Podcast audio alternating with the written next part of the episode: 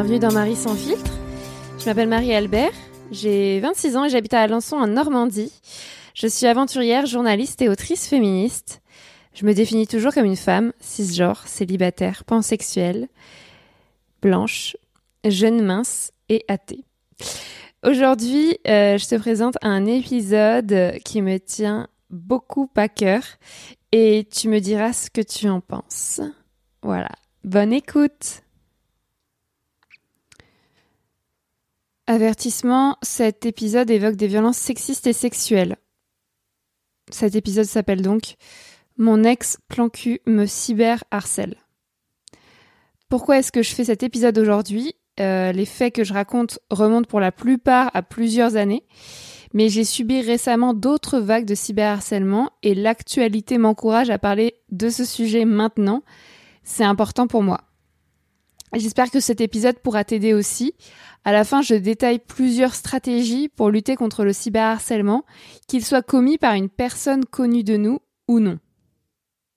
Alors, je vais m'en tenir à deux histoires de cyberharcèlement euh, dans cet épisode. La première histoire euh, remonte à 2014.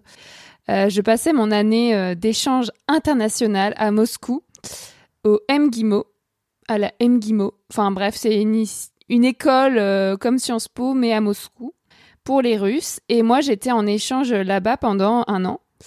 Et euh, je vivais au dortoir. Euh, je ferai un épisode sur cette, sur cette année russe plus tard dans Marie sans filtre. Donc aujourd'hui, je voulais te parler d'une histoire de harcèlement.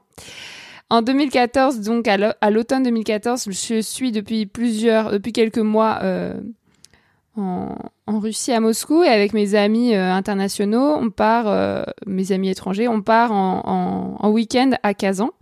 Kazan, c'est une ville euh, à quelques centaines de kilomètres, à plusieurs centaines de kilomètres à l'ouest, à l'est de Moscou, donc vers la Sibérie.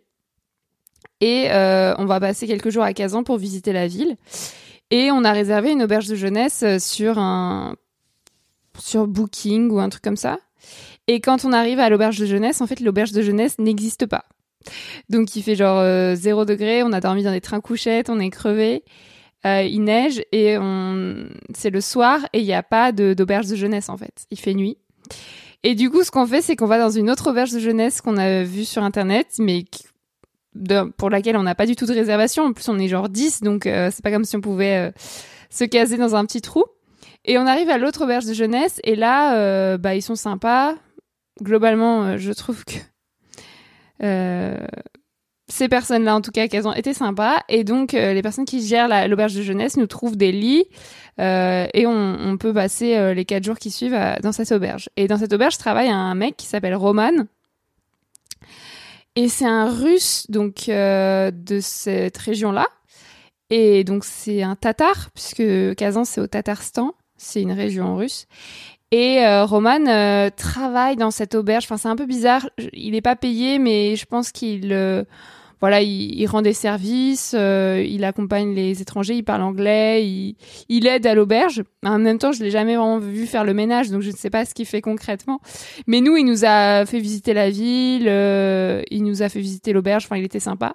Et il parle anglais. Et en Russie, ça court pas les rues. Les, enfin, les gens parlent pas super bien anglais, comme en France. Et donc, euh, donc voilà, on rencontre Roman et on commence à visiter la ville. Et je remarque rapidement que Roman est intéressé par moi. Et en fait, euh, moi, bah, j'étais contente d'être là. J'étais, j'avais quitté mon mec. Euh, j'étais célibataire, euh, toujours chaudasse, donc donc voilà, moi je le trouvais pas hyper beau, mais je me suis dit bon, c'est sympa d'avoir un mec qui s'intéresse à moi.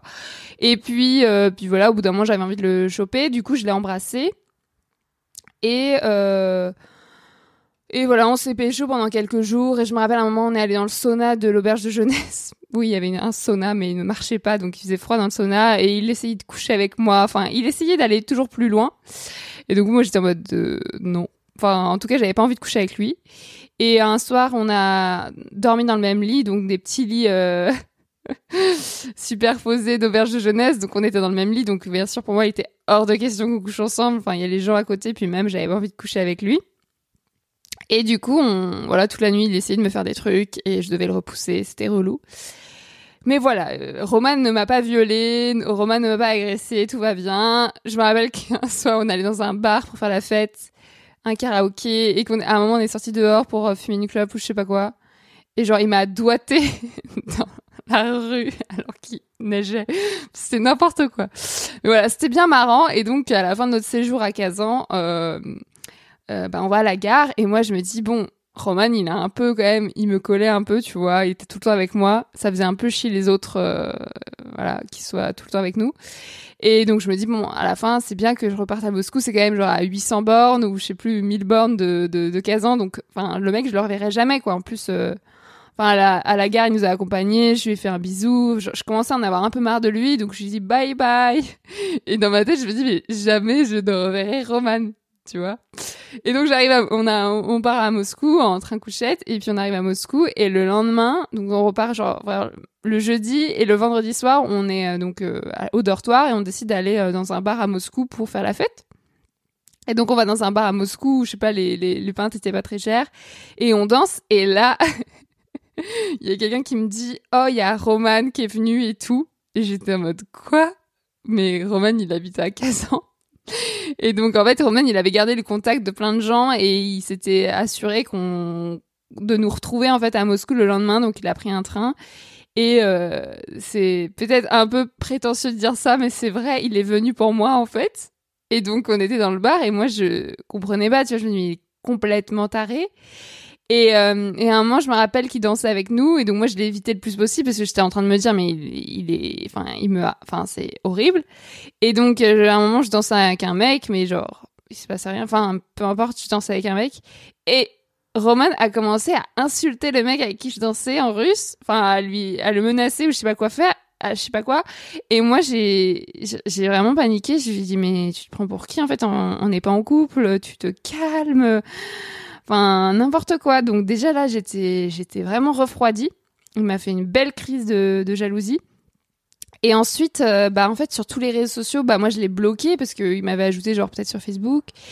Et, euh, donc après, il se recrée des, des autres profils Facebook pour me resuivre, pour me reajouter. Pareil sur Instagram, pareil sur euh, Twitter. Enfin, peut-être pas sur Twitter, mais en tout cas sur Instagram et Facebook, voilà, il, il décide de me stalker. Donc moi, j'ai commencé à le bloquer à chaque fois. Et donc les, il repart à Kazan et puis euh, les mois passent. Euh, je suis toujours au MGIMO à, la fac à Moscou dans mon dortoir et genre des mois plus tard, mais je blague pas, ça devait être genre en janvier ou en février. Donc euh, c'était en octobre quand on, quand on était allé à Kazan, donc au moins 3-4 mois plus tard. Je suis au MGIMO, donc à la fac, et je sors avec des potes russes, des potes russes, garçons et filles, pour fumer euh, donc il y avait un petit espace où on pouvait sortir euh, pour, pour fumer des clopes.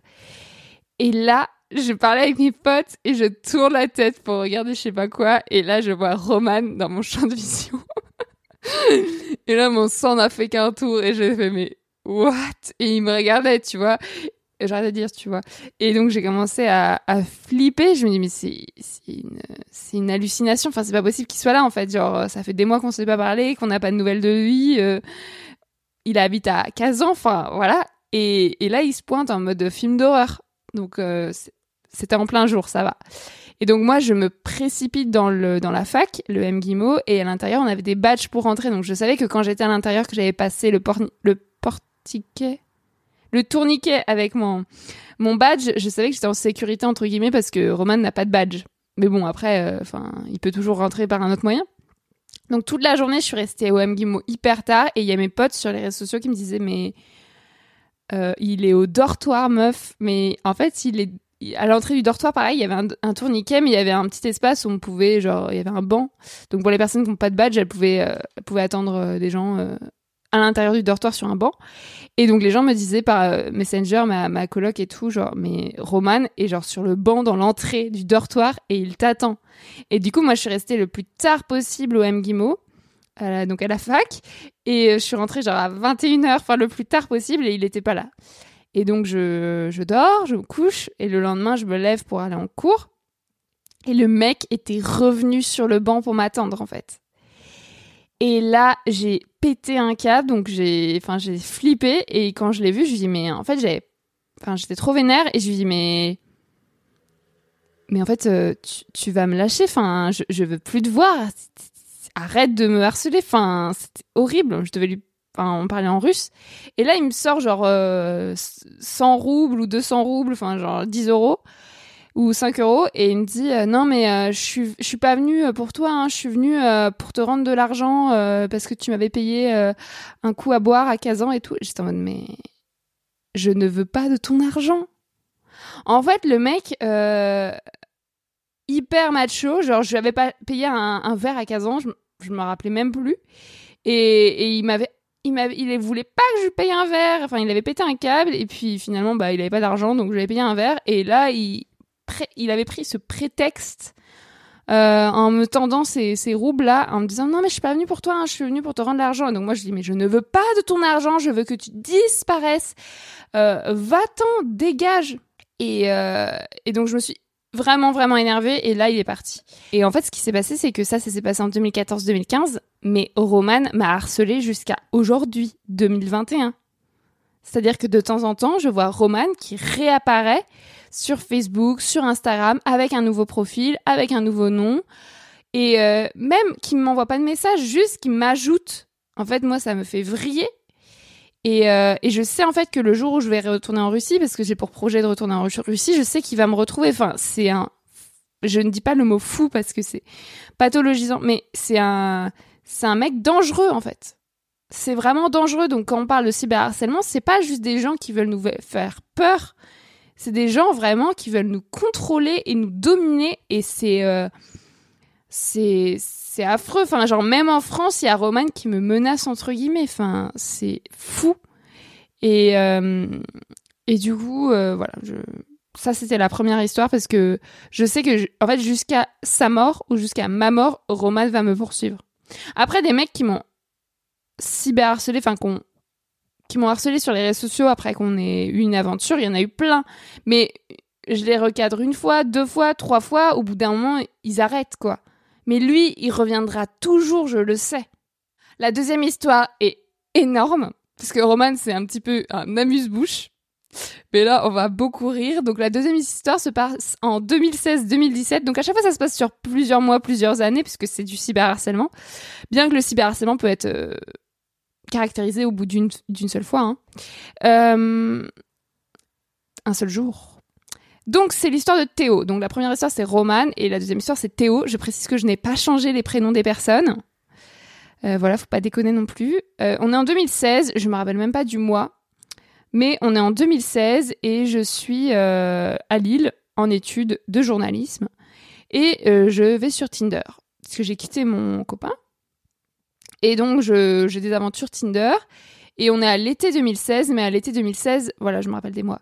On est à l'été 2016, mais à l'été 2016, j'étais en stage à Lille pour euh, la Voie du Nord. Voilà. Du coup, euh, je péchotais des. Je sais pas comment on conjugue le verbe pécho au, au passé, mais je péchotais des mecs euh, sur Tinder à Lille. Et en fait, euh, à un moment, je suis allée à Paris, donc euh, j'ai commencé à avoir des mecs de Paris apparaître sur mon Tinder, sauf qu'après, je suis revenue à Lille, et c'est comme ça que j'ai rencontré Théo sur Tinder, parce qu'il habitait à Paris. Et moi, entre-temps, j'étais retournée à Lille. Du coup, on commence à se chauffer. Le mec, il a des photos, mais il est tellement beau, genre vraiment magnifique. Euh, musclé, brun, mannequin, enfin vraiment j'adore. Et donc, euh, il est complètement con. Mais juste moi, ça m'excite de voir un mec qui sait faire des, qui sait mettre des bonnes photos sur euh, sur euh, sur Tinder. Ça court pas les rues. Et encore, il avait qu'une seule bonne photo. Hein. Les autres, c'était pas ouf, mais voilà, c'était vraiment une très très belle photo. Et du coup, enfin maintenant que je la revois, parce que je l'ai revue tout à l'heure, c'était une photo où il est déguisé en indien, en indien d'Amérique. Donc déjà, rien ne va. Euh, et rien n'ira par la suite. Donc je, je, le, je lui parle alors qu'on est à Lille. Et euh, que je suis à Lille et le mec habite à Paris et je suis revenue exprès à Paris pour le baiser. Oui, c'est moi qui fais ça. c'est pas la première fois que j'ai fait ça ni la dernière. Et donc un jour, je prends le bus, je vais à Paris. Euh, on avait rendez-vous en fin de journée. Moi, je suis arrivée en avance, donc j'ai marché dans Paris. Je suis allée au cinéma. Enfin, j'ai vraiment attendu le mec. Et on avait rendez-vous, je me rappelle, devant l'agence France Presse, donc là où j'ai travaillé l'année suivante, trop drôle. Donc en, dans, dans le deuxième arrondissement, euh, face à la place de la, enfin sur la place de la Bourse, quoi. Et euh, et en fait, je sors du ciné, je vais pour aller voir Théo, et là, je le vois de loin, Et je vais te lire un texte en fait parce que euh, parce que j'ai écrit un texte sur ça, sans te spoiler. Donc le texte, ça s'appelle Ta phobie du sang. Ça a été publié sur le média en ligne Cyclique, qui est un média euh, dédié à la santé sexuelle. Et donc j'ai écrit un texte qui s'appelle Ta phobie du sang et j'ai changé le nom de Théo par Manu. Du coup, c'est une lettre que je lui ai écrite et que j'ai publiée sur Cyclique quelques temps plus tard. Mais ça raconte toute cette aventure, donc je vais te la lire comme ça après, on pourra en débrief. Cher Manu, j'avais tellement envie de te rencontrer, de t'embrasser, de te faire l'amour. Faut pas, faut, là, je fais une parenthèse. Le texte est un peu larmoyant, hein, c'est normal, c'est moi.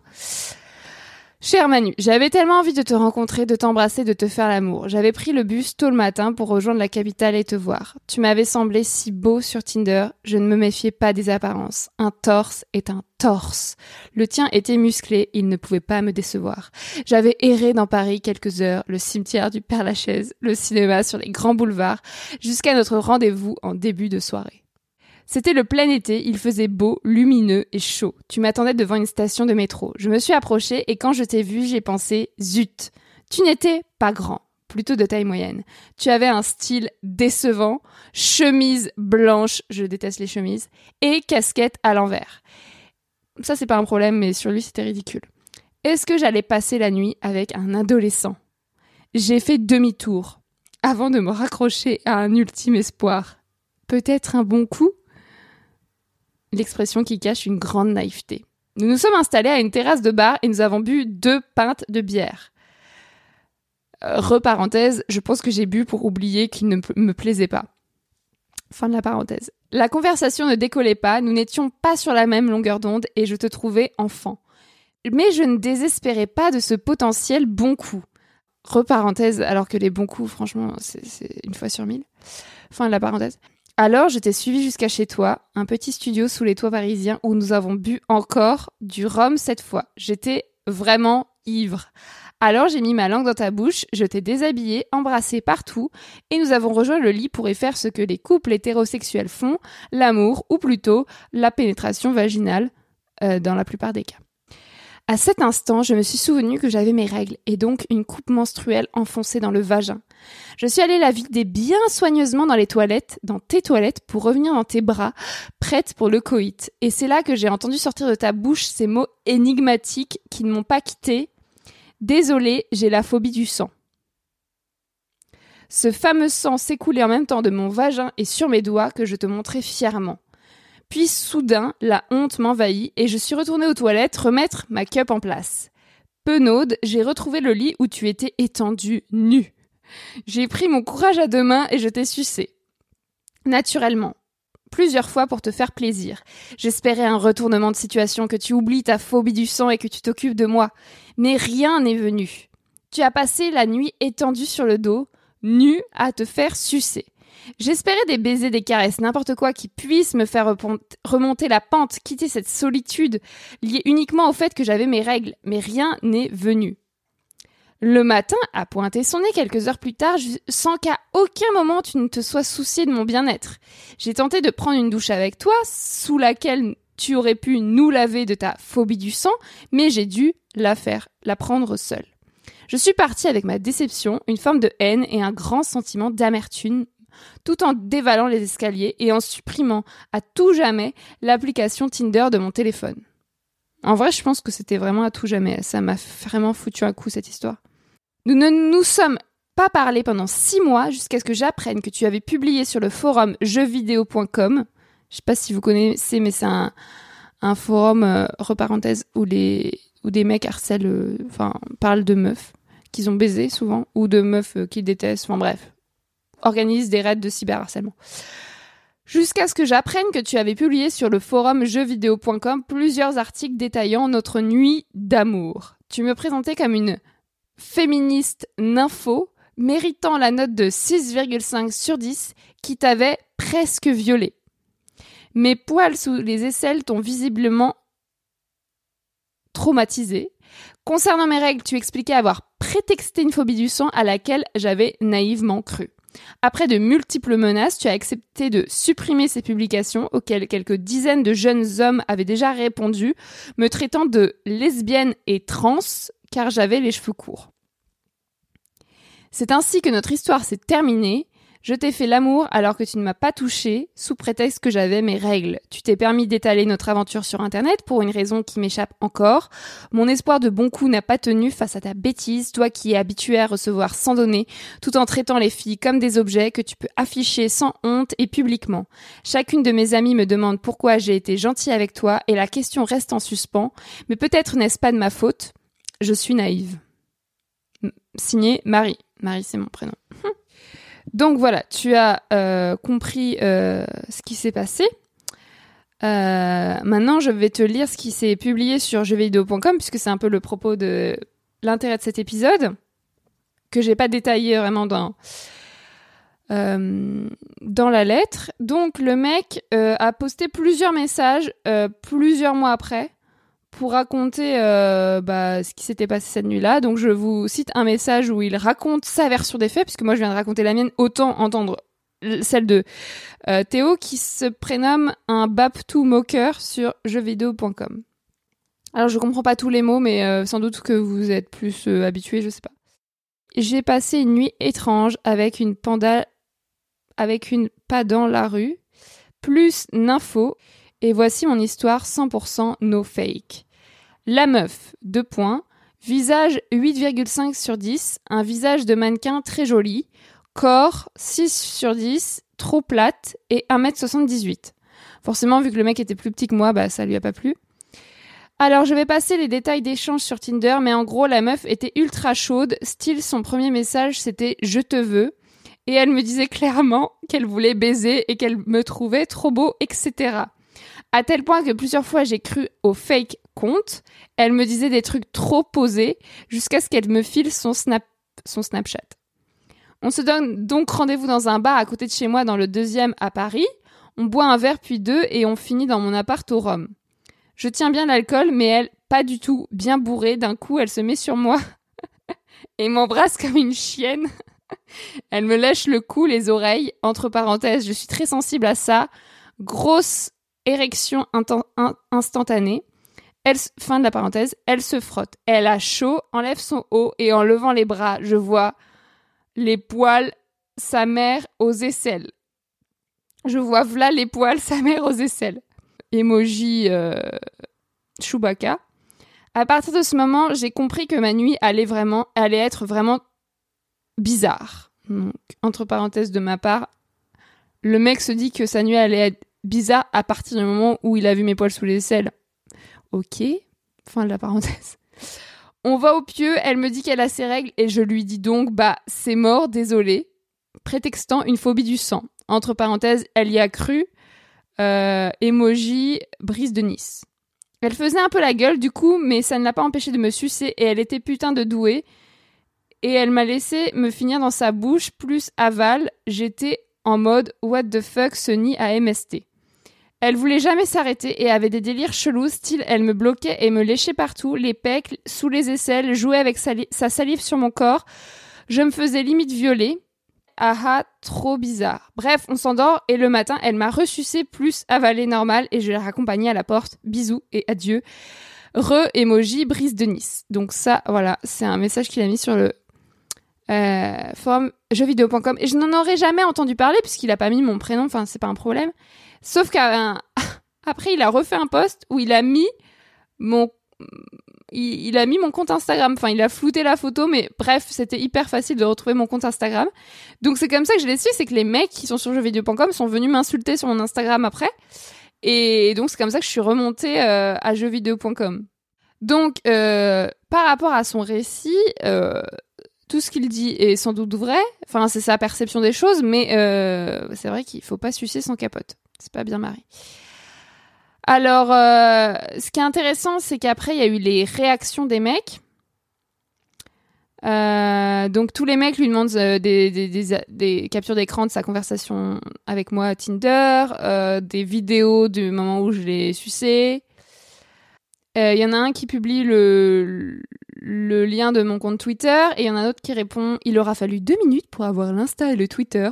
Et demain, elle a un colissimo avec un étron dedans au boulot. Un autre qui dit Cheveux courts, c'est non.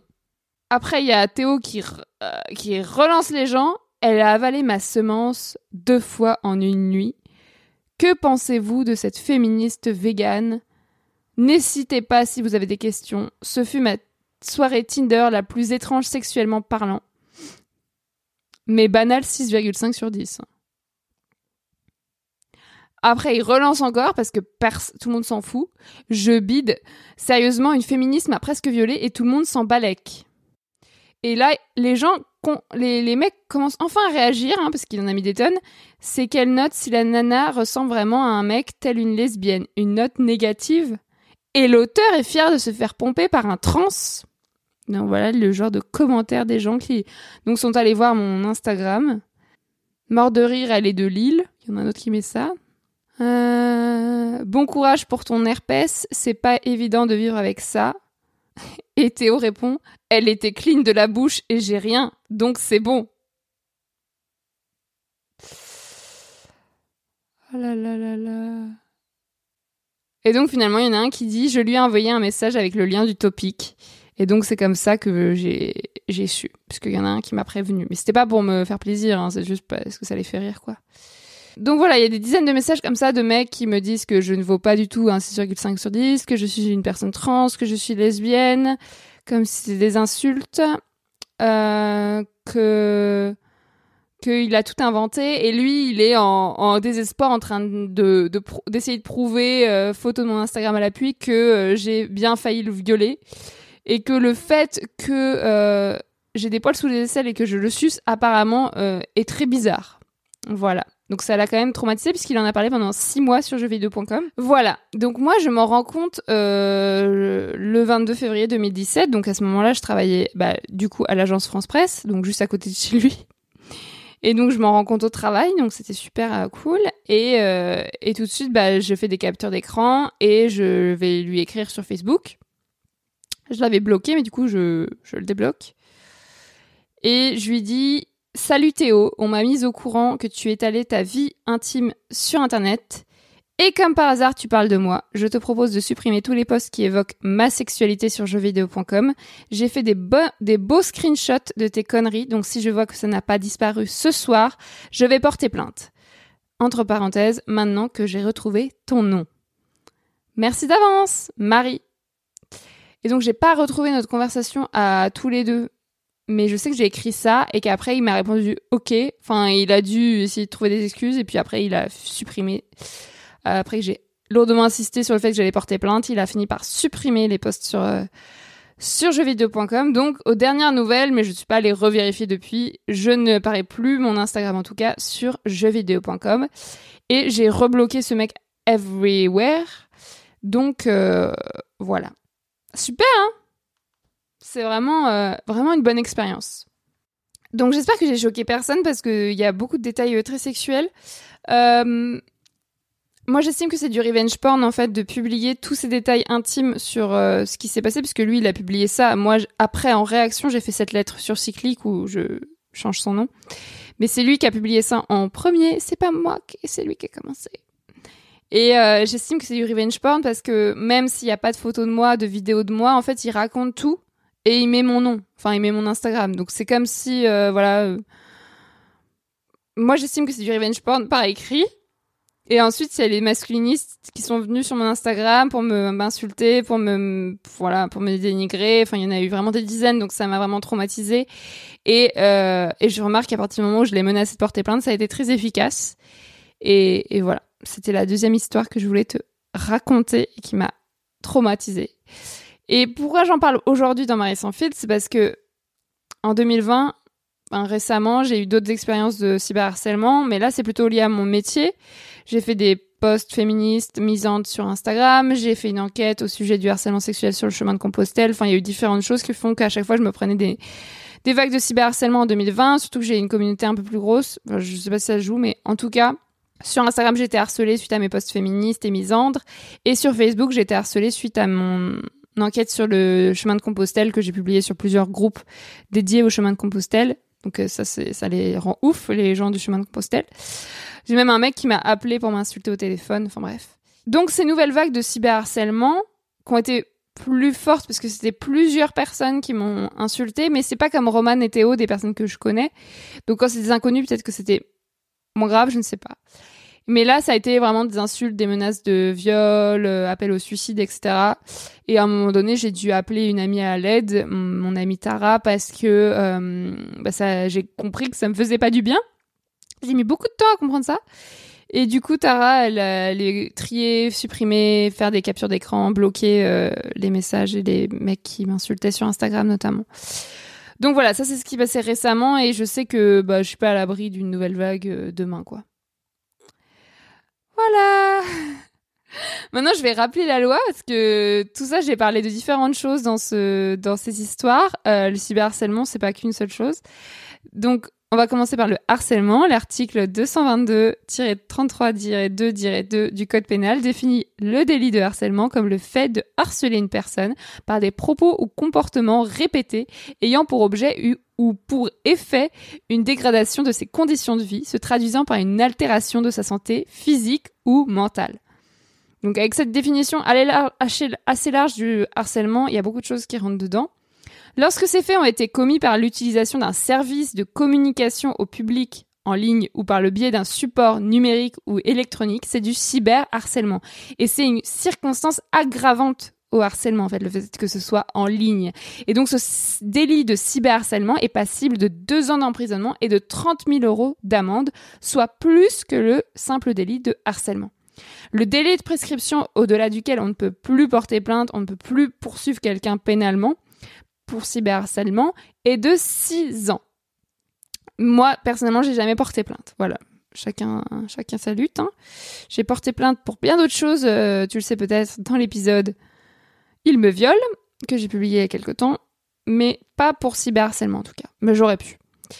Euh, les personnes victimes de harcèlement ou de cyberharcèlement donc peuvent porter plainte à la gendarmerie, au commissariat de police ou directement par une lettre au procureur ou à la procureure de la République. Et on doit collecter un maximum de preuves euh, du harcèlement. Dans le cas du harcèlement en ligne, prendre des captures d'écran permet de conserver des traces et les prendre en présence d'un huissier ou d'une huissier de justice leur donne un caractère irréfutable. Mais bon, euh, va payer un huissier ou une huissier pour euh, faire des captures d'écran. Voilà, moi aujourd'hui j'ai toujours des captures d'écran de ce qui a été posté sur jeuxvideo.com, mais je pense que ça n'a pas tellement de valeur parce que déjà ça n'existe plus et euh, ça n'a pas été fait avec un, huissier. Les réseaux sociaux, euh, Instagram, Facebook, Twitter, euh, Snapchat, Telegram, Signal, TikTok, normalement disposent d'outils de signalement qui permettent de faire remonter des publications de harcèlement aux modératrices lesquels peuvent ensuite décider de leur retrait ou de la suspension, de l'exclusion des autoristes euh, de ces propos si ces propos, comportements violent les conditions d'utilisation du réseau ou enfreignent la loi. Mais nous, féministes, on sait que les plateformes sanctionnent rarement ou trop lentement les autoristes euh, de cyberharcèlement. Nous ne pouvons pas compter sur elles. 14 militants, militantes féministes françaises viennent d'ailleurs d'assigner Facebook en justice. Yel réclame plus de transparence sur les décisions de modération prises par Instagram, un réseau social qui est la propriété de Facebook, je le rappelle. Yel ont également saisi la défenseur des droits française pour faire reconnaître la discrimination des militants militantes féministes sur Instagram. J'ai d'ailleurs moi-même participé à cette saisine de la défenseur des droits sur Internet et je vous invite, je t'invite à la faire également si tu as l'impression d'avoir été discriminé euh, sur Instagram, que tes posts étaient supprimés, tes comptes supprimés, euh, que tu es signalé un harcèlement ou des messages haineux qui n'aient jamais été supprimés. Euh, voilà, tu peux saisir la défenseur des droits si c'est pas déjà fait. Je te mets un article de Numérama qui résume le processus et l'affaire en note de ce podcast. Personnellement, voilà, je viens d'exposer différentes euh, manière de dénoncer le cyberharcèlement, de lutter contre. Mais moi, je suis actuellement plutôt un compte euh, Instagram justement qui s'appelle No Dick Pic. Je te mettrai aussi le lien en, note du podcast.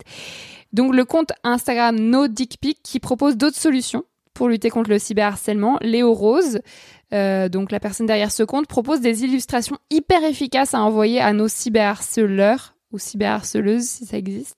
En fait, c'est des illustrations par exemple, une illustration contre les dick pics. Les dick pics, les photos de pénis non sollicités, par exemple. Les dick pics, euh, dans une illustration, il est expliqué que le code pénal prévoit une amende de 750 euros pour qui a envoyé un message ou une photo contraire à la décence à une personne de plus de 15 ans sans demande au préalable du de la destinataire. Donc ça, c'est ce que prévoit le code pénal, 750 euros d'amende. Et dans cette illustration du compte No Dick Pic, il suffit de euh, télécharger, enfin enregistrer cette illustration et l'envoyer, enfin sur Instagram ou sur tout autre réseau, juste l'illustration à la personne qui nous a envoyé une dick pic.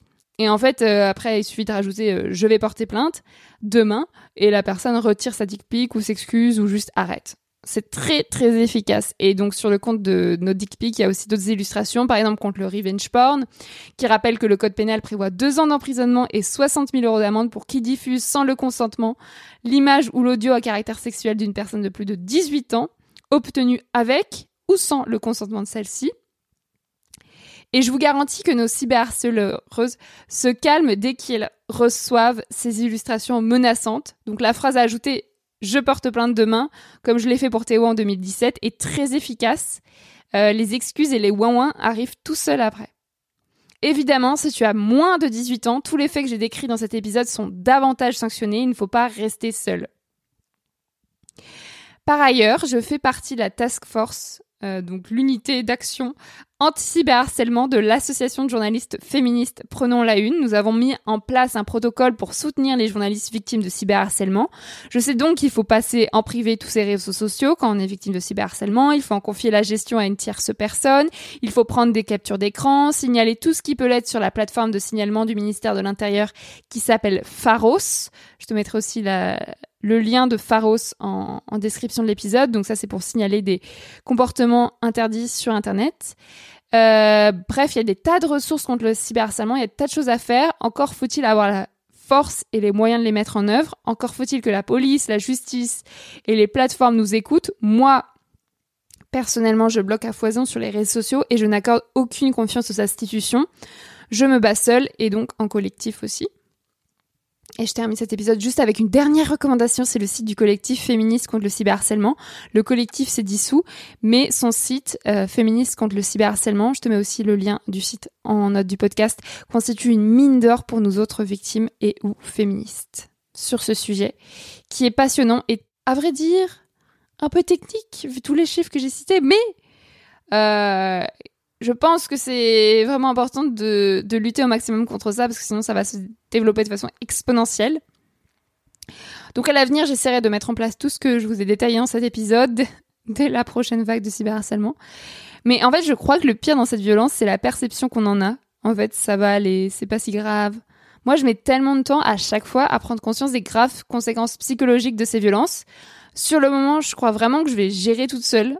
Mais en fait, non, je gère pas toute seule. Sur le moment, je me dis, ok, je peux regarder les messages haineux, je peux supporter ta dick pic, je peux, je peux encaisser des critiques, des insultes. Et puis en fait, les heures passent, les jours passent, et je vois que c'est totalement euh, destructeur pour ma santé mentale et que je me sens nulle et que je perds confiance en moi et que j'ai des pensées euh, euh, même suicidaires. Enfin, vraiment, c'est très très dangereux le cyberharcèlement. Et le problème, c'est qu'on moi, je crois souvent que je vais m'en sortir toute seule et la plupart des victimes aussi, alors qu'en fait, c'est une violence comme une autre et, et, que des proches peuvent nous aider, juste prendre en charge nos réseaux sociaux, par exemple, pour nous décharger de ça, c'est juste euh, la base. Voilà, merci d'avoir écouté cet épisode jusqu'au bout. Euh, si tu veux soutenir Marie sans filtre, mets-lui 5 étoiles tout de suite sur ton application podcast.